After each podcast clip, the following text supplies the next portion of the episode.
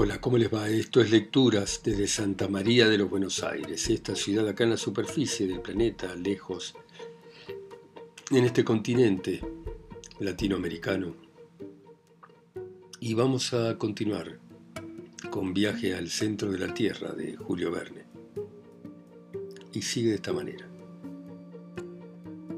Capítulo 7.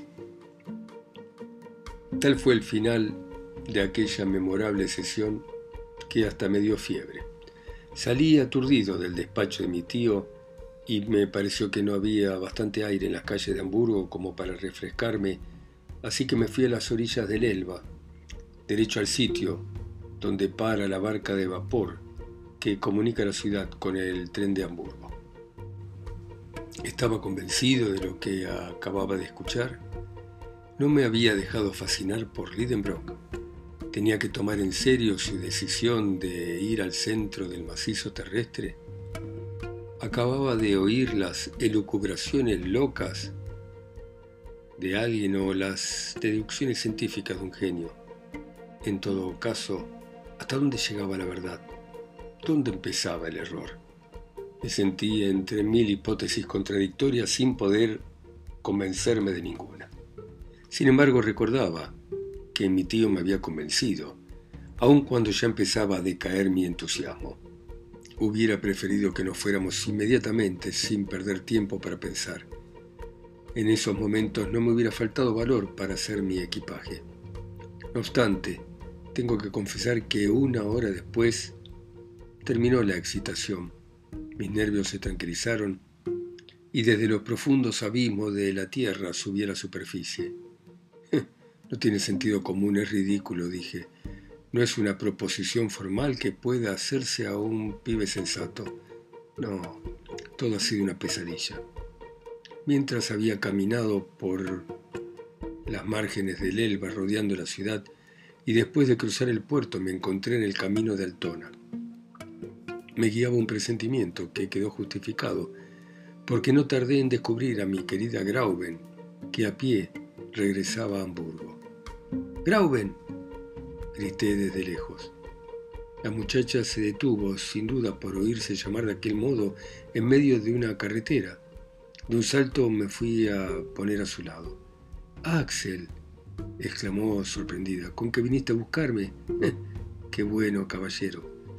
Pero al mirarme la cara, le llamó la atención enseguida mi aire inquieto y preocupado. ¿Qué tenés? me preguntó dándome la mano.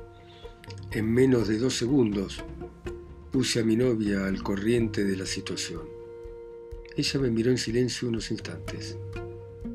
Su corazón latía al mismo tiempo que el mío, no lo sé, pero su mano temblaba igual que la mía. Caminamos unos pasos en silencio. Axel, dijo al fin. ¿Qué, mi querida Grauben? ¿Qué viaje tan lindo es el que van a hacer? Esas palabras inesperadas me hicieron dar un salto. Sí, Axel, y muy digno del sobrino de un sabio. Siempre es bueno para un hombre el haberse distinguido por alguna empresa. ¿Cómo, Grauben? ¿No tratás de evitar de que renuncie a semejante expedición? No, querido Axel, por el contrario, los acompañaría de muy buena gana. Si una muchacha como yo no fuese un estorbo constante para ustedes. ¿Pero lo decís de veras? claro. Ah, mujeres, corazones femeninos, siempre incomprensibles. Cuando no son los seres más tímidos de la tierra, son los más valientes. La razón sobre ustedes no ejerce el menor poderío. ¿Era posible que Grauben se animase a formar parte de una expedición descabellada y que fuese ella misma capaz de, sin miedo, a cometer la aventura que me incitase a hacerla con ella a pesar del cariño que decía tener por mí? Estaba desconcertado y, ¿por qué no decirlo? Hasta sentía cierta vergüenza. Veamos, Grauben, le dije, vamos a ver si mañana pensar lo mismo. Mañana, querido Axel, voy a pensar lo mismo que hoy. Y de la mano, sin hablar, seguimos la marcha. Yo estaba quebrado por las emociones del día. Después de todas las calendas de julio todavía están lejos, pensaba. Y de acá hasta ese momento Pueden pasar muchas cosas que hagan que mi tío desista de la manía de viajar por debajo de la tierra. Era ya de noche cuando llegamos a casa. Esperaba encontrar el lugar tranquilo, mi tío acostado, como era su costumbre, y la buena Marta repasando el comedor antes de irse a la cama. Pero no había contado con la impaciencia del profesor a quien encontré gritando y corriendo de un lado para otro en medio de un montón de mozos de cordel que descargaban en la calle un montón de objetos. Marta estaba atolondrada sin saber qué atender. Vamos, Axel, apúrate, por Dios, gritó mi tío cuando me vio venir a lo lejos. Y tu equipaje sin hacer, y mis papeles sin ordenar, y la llave de mi valija sin aparecer, y mis polainas que no sé dónde están. Me quedé estupefacto. Se me fue la voz. A duras penas pude decir, ¿pero es que nos vamos? Sí, criatura de Dios, y en lugar de estar acá preparando todo te vas de paseo. Pero, ¿tan pronto nos vamos? repetí con una voz apagada. Sí, pasado mañana al amanecer. Incapaz de oírlo por más tiempo, me fui a mi habitación. No cabía la duda. Mi tío había estado durante la tarde adquiriendo una serie de utensilios, objetos necesarios para el viaje. La calle estaba llena de cuerdas, de antorchas, de calabazas para líquidos, de escalas, de grampas de hierro, de bastones, de picos de asadas y de objetos para cuyo transporte se precisaban por lo menos diez hombres. Pasé una noche horrible. A la mañana siguiente me llamaron temprano. Estaba decidido a no abrir la puerta a nadie, pero ¿quién era capaz de resistir los encantos de una voz adorable que nos dice, ¿no me querés abrir, querido Axel? Salí de la habitación. Creí que mi aspecto abatido, mi palidez, mis ojos rojos por el insomnio iban a producir sobre Grauben un doloroso efecto y le harían cambiar de opinión. Pero al contrario me dijo, ah, querido Axel, veo que estás mejor y que la noche te ha hecho bien. Me ha hecho bien, dije yo, y fui a mirarme en el espejo. En efecto, no tenía tan mala cara como me había imaginado. Aquello no se podía creer. Axel, me dijo Grauben, estuve mucho tiempo hablando con mi tutor. Es un hombre arrojado, valiente, y no tenés que olvidar que su sangre corre por tus venas. Me dijo sus proyectos, sus esperanzas y cómo espera alcanzar su objetivo. Y lo va a alcanzar, ¿eh? no hay duda. Ay, querido Axel, qué lindo es consagrarse de esa manera a las ciencias. Qué gloria tan grande le espera a Lindenbrock que se va a reflejar sobre su compañero. Cuando regrese serás un hombre, Axel. Serás igual a tu tío Lidenbrock, con libertad de hablar, de obrar, con libertad. La muchacha se ruborizó y no terminó la frase. Sus palabras me reanimaron. No quería creer, sin embargo, que nuestra partida era cierta. Llevé a Grauben al despacho del profesor Lidenbrock y le dije a este tío ¿Usted está decidido por fin a que nos vayamos? ¿Lo dudas aún? No, no, no, le dije con el objeto de no contrariarlo, pero me gustaría saber qué lo lleva a proceder de manera tan apurada. ¿Y qué ha de ser el tiempo? El tiempo, el tiempo que transcurre con una rapidez que desespera. Pero si estamos a 26 de mayo y hasta fines de junio... Pero ignorante, ¿vos crees que es fácil ir a Islandia? Si no te hubieses marchado como un tonto, hubieras venido conmigo a la oficina de Liefender, donde habrías visto que de Copenhague a Reykjavik no hay más que una expedición mensual, el 22 de cada mes, y que si esperásemos a la del 22 de junio, sería muy tarde para ver la sombra al escartar y acariciar el cráter del Sneffels. Es necesario llegar a Copenhague lo antes posible para buscar allí un medio para ir. Vamos, Anda a hacer tu equipaje. No había objeción posible. Subí a mi habitación seguido de Grauben y ella fue la que se encargó de colocar en una valija los objetos que necesitaba para un viaje tan largo con la misma tranquilidad, como si se tratase de hacer una excursión a Heligoland o a Lübeck. Sus manos iban y venían sin apuro. Conversaba con calma y me daba las razones más discretas a favor de nuestra expedición. A intervalos me enfurecía, a intervalos me embelezaba. A veces trataba de enojarme, pero ella parecía no darse cuenta y seguía su tarea muy tranquila. Una vez que estuvo todo listo y cerrada la valija, bajamos. Durante todo el día no habían parado de llegar abastecedores de instrumentos de física y de aparatos eléctricos, como así también municiones y armas. Marta no sabía qué pensar de todo aquello.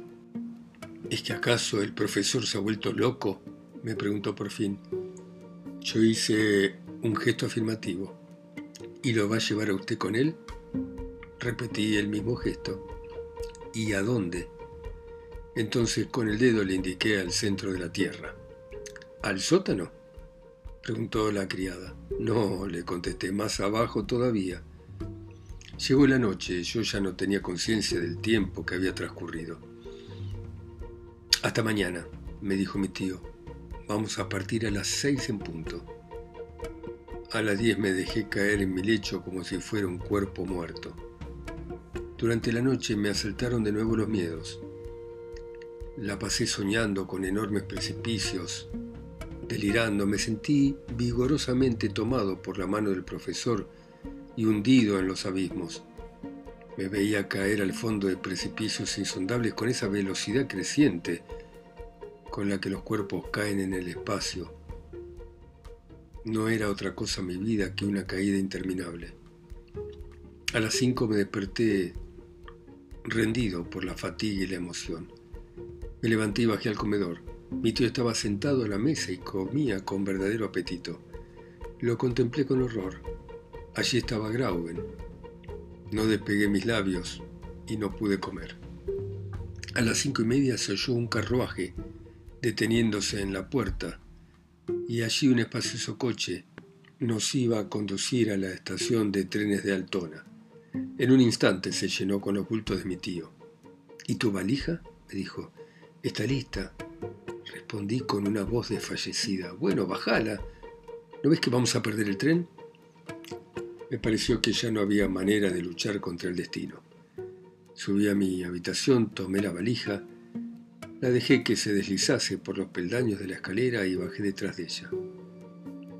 En ese momento, mi tío, con toda solemnidad, ponía las riendas de la casa en manos de Grauben, quien conservaba su habitual calma abrazó a su tutor y no pudo contener una lágrima al rozar mi mejilla con sus labios. Grauben, dije. Anda tranquilo, Axel, dijo ella. Ahora dejas a tu novia, pero cuando vuelva vas a encontrar a tu mujer. La abracé a Grauben y me fui a sentar en el coche. Marta y ella desde el umbral nos enviaron un último adiós. Después los dos caballos, excitados por los silbidos del cochero, echaron a andar a galope por la carretera de Altona.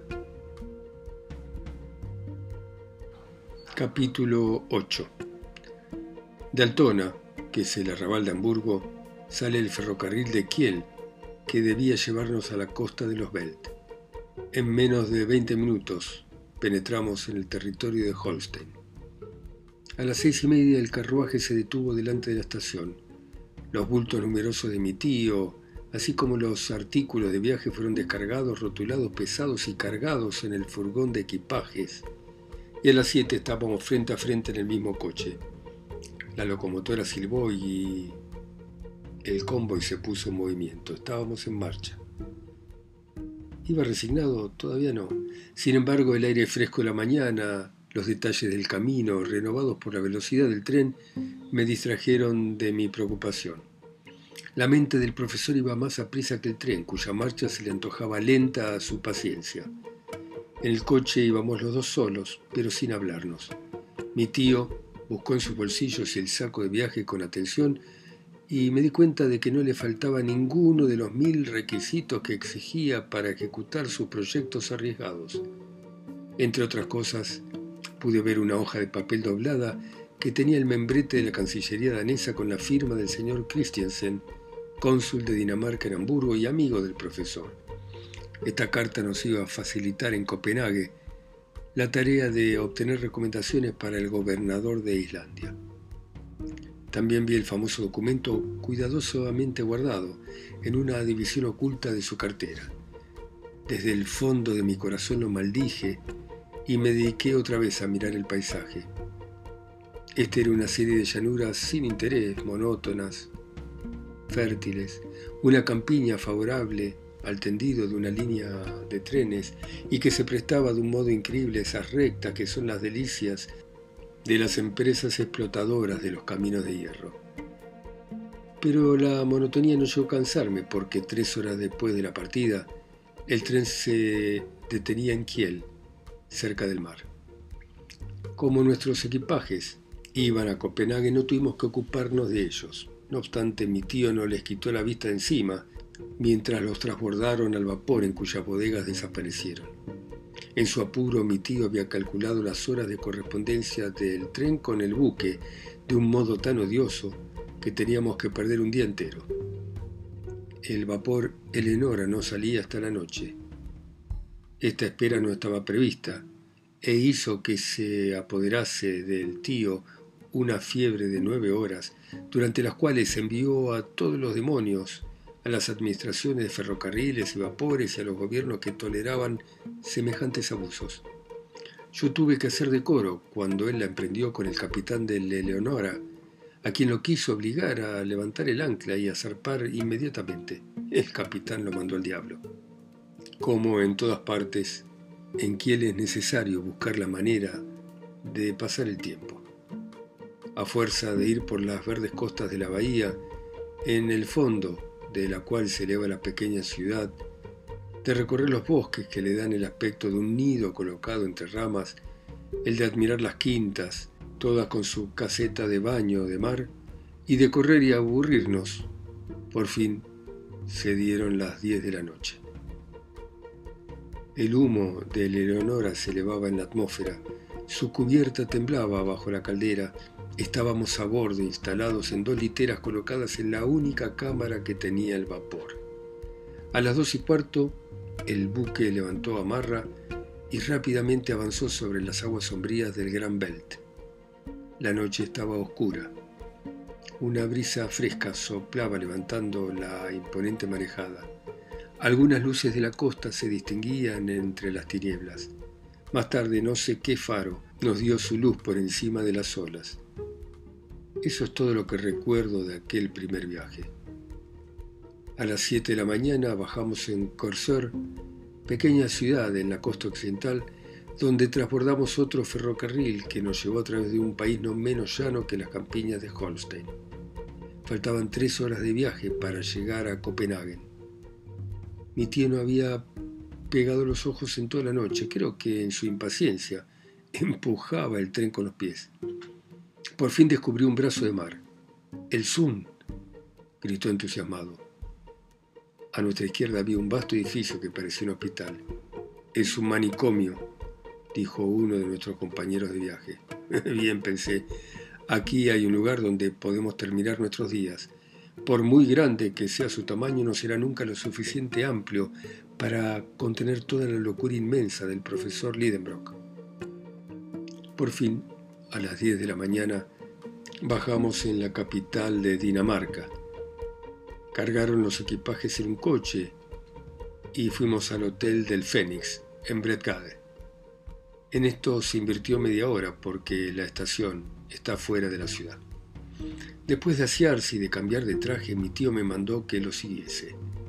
El portero del hotel hablaba inglés y alemán, pero el profesor, políglota, lo interrogó en un dinamarqués correcto y en este mismo idioma le indicó el otro la dirección del Museo de Antigüedades del Norte. El director de ese lugar donde había acumuladas tantas y tales maravillas que permitirían reconstruir la historia del país con sus armas de piedra, sus joyas y sus cuencos, era el profesor Thompson, un sabio amigo del cónsul de Hamburgo. Mi tío llevaba para él una carta de recomendación. Por regla general los sabios no aceptan muy bien a los otros, pero en este caso ocurrió todo lo contrario. El señor Thompson, un hombre servicial, dispensó una favorable recepción al profesor Lidenbrook y hasta a su sobrino. No es necesario aclarar que mi tío se cuidó de no revelar su secreto al director. Sencillamente deseábamos visitar Islandia en viaje de recreo sin otro objeto que aprender de su naturaleza y de su historia. El señor Thompson se puso a nuestra disposición por entero y juntos recorrimos los muelles buscando un buque que partiese pronto. Aún tenía la esperanza de que no encontrásemos un medio, pero no fue así por desgracia. Una goleta pequeña danesa, la Valkyria, debía zarpar el 2 de julio con rumbo a Reykjavik. El señor Bjarl, su capitán, estaba a bordo y su futuro pasajero le estrechó la mano hasta casi rompérsela en un transporte de alegría. El viejo lobo de mar se sorprendió por esa alegría, pareciéndole la cosa más natural del mundo el ir a Islandia, dado que era su oficio. Pero como a mi tío le parecía algo sublime, el capitán taimado aprovechó su entusiasmo para cobrarnos el doble de lo que el paisaje valía. Sin embargo, el profesor pagó sin regatear. Estén a bordo el martes a las 7 de la mañana, dijo el señor Bjarn, después de embolsarse una suma muy respetable. Le dimos las gracias a Thompson por sus atenciones y regresamos al Hotel Fénix. Hasta ahora todo va bien, decía el profesor. Todo marcha a pedir de boca. Qué casualidad hermosa el haber encontrado este buque que se dispone a partir. Ahora comamos y vamos a visitar la ciudad. Nos fuimos al Tongens Nietor, plaza irregular donde hay un cuerpo de guardia con inofensivos cañones fijos que no asustan a nadie muy cerca del número 5 había una restauración francesa, un establecimiento dirigido por un cocinero llamado Vincent, donde almorzamos por una suma módica de cinco marcos cada uno. Después recorrí la ciudad con el entusiasmo de un chico, seguido de mi tío, que aunque se dejaba arrastrar, no le pareció interesante ni el insignificante Palacio Real, ni el hermoso puente del siglo XVII, delante del museo ni el inmenso cenotafio de Thorwaldsen, donde están las obras de este escultor y cuyas pinturas son horribles, ni en el casi microscópico castillo de Rosenborg, ni en el edificio admirable de la Bolsa estilo Renacimiento, ni en su campanario, formado por colas entrelazadas de dragones de bronce, ni en los grandes molinos instalados en las murallas cuyas alas dilatadas se hinchan como las velas de un buque al soplar la brisa del mar. Qué paseos deliciosos habría dado a Grauben por los muelles de aquel puerto donde dormían navíos tranquilos y fragatas bajo sus rojas techumbres, junto a las orillas verdes del estrecho, en medio de las sombras espesas entre las cuales se oculta la ciudadela, cuyos cañones asoman las negras bocas a través de las ramas de los sauces. Pero, ay, qué lejos estaba mi Grauben y ni aún esperanzas tenía de volver a verla jamás. Bueno, muy bien. Gracias por oír Viaje al Centro de la Tierra de Julio Verne, ustedes en sus países, ciudades, continentes o islas, a través de mi voz acá sola y lejos, en Santa María del Buenos Aires. Chao, hasta mañana.